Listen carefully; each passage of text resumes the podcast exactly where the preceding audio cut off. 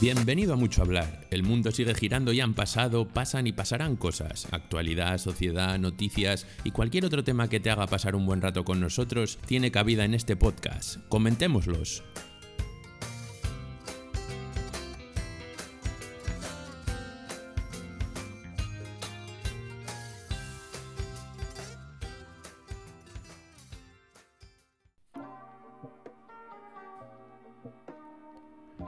Hola, ¿qué tal estáis? Y bienvenidos a este nuevo episodio de Mucho Hablar. Eh, he vuelto tras, tras unas cuantas semanas ausente por, por, motivos profesionales.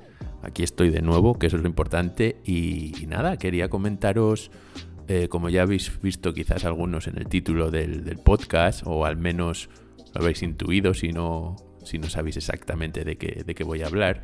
Es un tema relativo a algo que se ha montado una gran polémica y revuelo las últimas semanas en España. El tema se podría resumir básicamente en impuestos, España, youtubers y Andorra. Como veis, una, una mezcla súper sexy. y, y de ello, de ello os voy a hablar.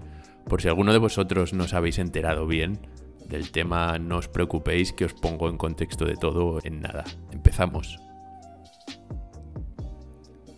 Andorra Andorra es un microestado situado en el norte de España y el sur de Francia. Esto os lo comento para todos aquellos que, que, no tengáis ni idea qué es Andorra, que yo porque soy español, bueno, pues lógicamente sé dónde está, pero al ser un microestado tengo, tengo las sospechas de que mucha gente no sabe dónde está. Así que como os digo, norte de España, sur de Francia. Ahí está el microestado de Andorra. Por no hacer esto muy, muy técnico, primero porque no soy alguien que controle sobre el tema impositivo y segundo, porque no quiero que esto se convierta en un podcast eh, disertación técnica sobre los regímenes fiscales en los diferentes países del mundo, simplemente mencionaros un, un par de puntos. El primero, que Andorra no es considerado un paraíso fiscal en contra de lo que mucha gente piensa. Desde el momento en el que Andorra aceptó introducir impuestos en su país, su estado, y además el compromiso de, adaptar su legislación a los estándares actuales de la OCDE en materia de adaptar su legislación a los estándares actuales de la OCDE en materia de intercambio de información, desde ese preciso momento dejó de ser considerado un paraíso fiscal. Sí, es un país donde pagas muchos menos impuestos, el tipo impositivo es mucho más bajo, pero sigues pagando. Y otro, otra de las cuestiones que me gustaría mencionaros rápidamente antes de entrar más en, en concreto en el debate es un poco, muy generalmente, la comparación Andorra-España en, en, los tres impuestos más importantes. ¿no? En España, el IVA, el impuesto del valor añadido, en países anglosajones se llama el VIT, es de un 21%. En Andorra, un 4,5%. El 21% es cierto que en España es el tipo general, pero vamos, que es el que se aplica a la mayoría de las cosas. Así que de momento estamos España en cuanto a IVA 21%, Andorra 4.5%. En el impuesto de sociedades en España eh, es un 25%, un 25% que en Andorra se traduce en un 10%. Es decir, España 25, impuesto de sociedades, Andorra 10%. Y por último, y aquí sí que no me voy a meter mucho detalle porque en, España el impuesto de la renta hay varios tramos, pero para que os hagáis una idea, el impuesto sobre la renta en Andorra, los 24.000 euros, de 0 a 24.000 euros, están exentos. No pagas impuesto de IRPF por ello, de impuesto, sobre la renta, impuesto de la renta sobre las personas físicas. No pagas hasta 24.000. En España, el 19%, es decir, no pagas nada en Andorra, 19%, desde 0 hasta 12.450 euros. Así que como os digo, si en España estás ganando una cantidad de 12.450 euros, pagarías un 19%, en Andorra 0. Y luego ese porcentaje va subiendo en España por tramos hasta un 45%. Y es aquí donde se empieza a poner calentita la cosa y por lo que he decidido hablar de este asunto en el podcast. Como iba diciendo, es 45%, pero esto se aplica a la gente que gana más de 60.000 euros. Y como podéis sospechar, los youtubers de este nivel ganan esto multiplicado varias veces. Diría que muchas veces. Así que como veis las diferencias son claras en cuanto al dinero que uno y otro estado te hace pagar. El Rubius, segundo punto, ¿no? Hemos hablado de un poco de España, Andorra, el Rubius. El Rubius, estoy seguro que en España y gran parte de los oyentes de Latinoamérica saben quién es el Rubius, pero para poneros también en contexto lo explico rápidamente. El youtuber con más seguidores en España y de habla hispana, con 39,6 millones de seguidores en YouTube. El Rubius es youtuber streamer principalmente y es uno de los más famosos del mundo. En Twitch, plataforma de stream, plataforma de directos online, tiene 8,1 millones de seguidores. En Twitter, 16 millones de seguidores. Como podréis imaginar, las cifras que esta persona mueve, ya no solamente en cuanto a seguidores, sino a patrocinios, marcas, merchandising y todo aquello que campañas publicitarias, acciones comerciales, las cifras que, como digo, esta persona puede mover son increíbles. Mueve millones y millones de euros al año. Pues bien, ahora que tenéis algo más de contexto sobre los impuestos de uno y otro, em, eh, de lo que se paga en un país, de lo que se paga en el otro, y quién es el Rubius, pues vamos a ello. El Rubius ha anunciado recientemente que se muda a Andorra a vivir. Se estaba viviendo en España no sé, no estoy seguro, pero creo que en Madrid, no, me hagáis mucho caso, pero estaba viviendo en España y se muda a Andorra a vivir. Y claro, siendo quien es él y todo lo que mueve, como os acabo de decir, se ha aliado a la mundial.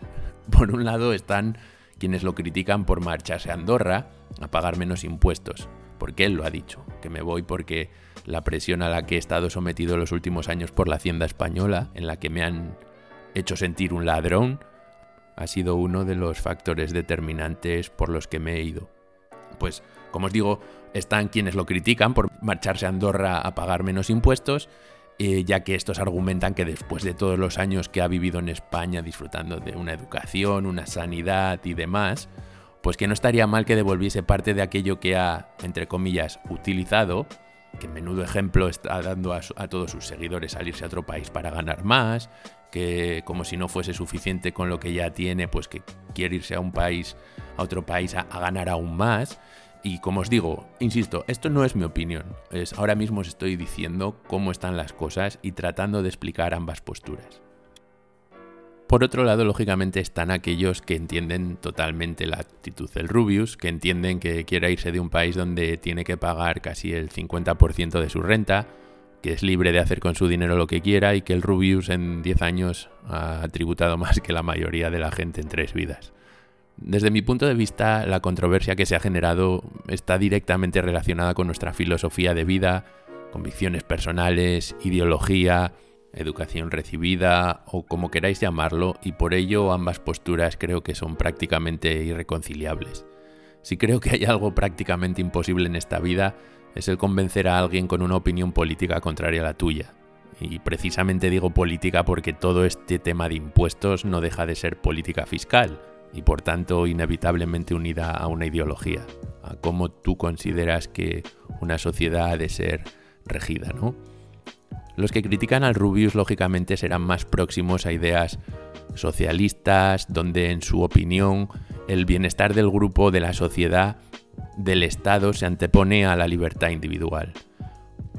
Por el lado contrario, precisamente estarían estos, aquellos para los que la libertad individual es el valor supremo a proteger y todo aquel que haya generado riqueza lícitamente puede hacer con ella lo que le dé la gana y pagar una cantidad de impuestos mucho menor a la que actualmente se le exige al Rubius en España y hacer por tanto lo que quiera con su dinero.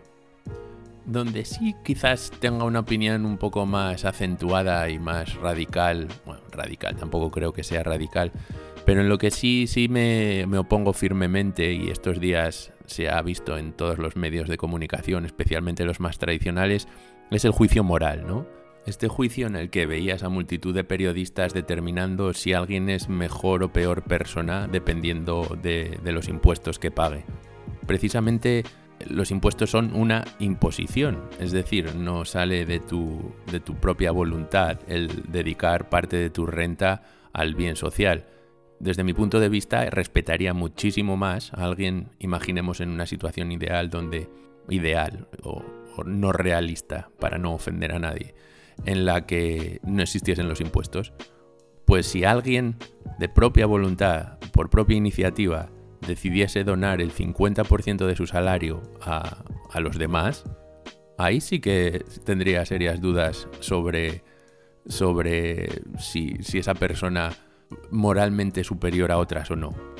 Pero en el estado actual donde estamos, que todo el mundo paga impuestos porque les obligan, es donde me surge esa duda de hasta qué punto hay un, un, elemento de envidia hacia todo aquel que tiene dinero y que, insisto, se lo haya ganado lícitamente. Y como, en plan, mira, como él lo tiene y yo no, pues que se fastidie y que pague mayores impuestos. Porque precisamente muchos de, de esas personas a las que yo estoy viendo, observando, analizando, me gustaría saber exactamente cuánto, cuánto de su bolsillo han, destinado a, otras causas eh, más allá de los impuestos a los que están obligados a pagar. Eh, no sé, sé que es un tema complicado y polémico, pero, pero nunca aceptaría o nunca respetaría a alguien que por el mero hecho de que, de que pague más impuestos se considere un ser superior moralmente eh, respecto a los demás. Como os decía, sé que este, este, es un asunto altamente polémico, pero creo que la virtud está en el término medio, como casi todo.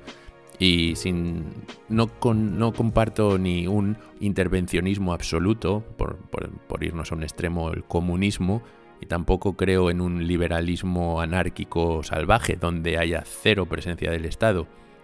Pero sí creo que para el caso concreto que estamos tratando, de atracción de inversión, de fomentar el emprendimiento, en España sí que creo que es necesario una menor intervención del Estado.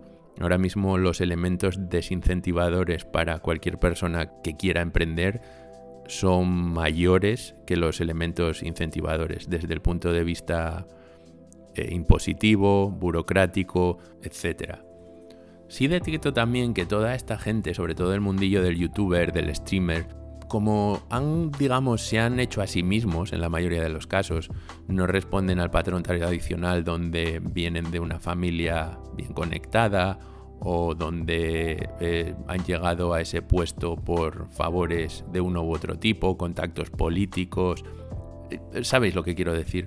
Como decía, como esta gente se ha hecho a sí mismo en el mundillo de YouTube o de stream, han captado su audiencia, han generado su riqueza, han generado su negocio, ellos son sus jefes y, manejan, es decir, no deben nada a nadie.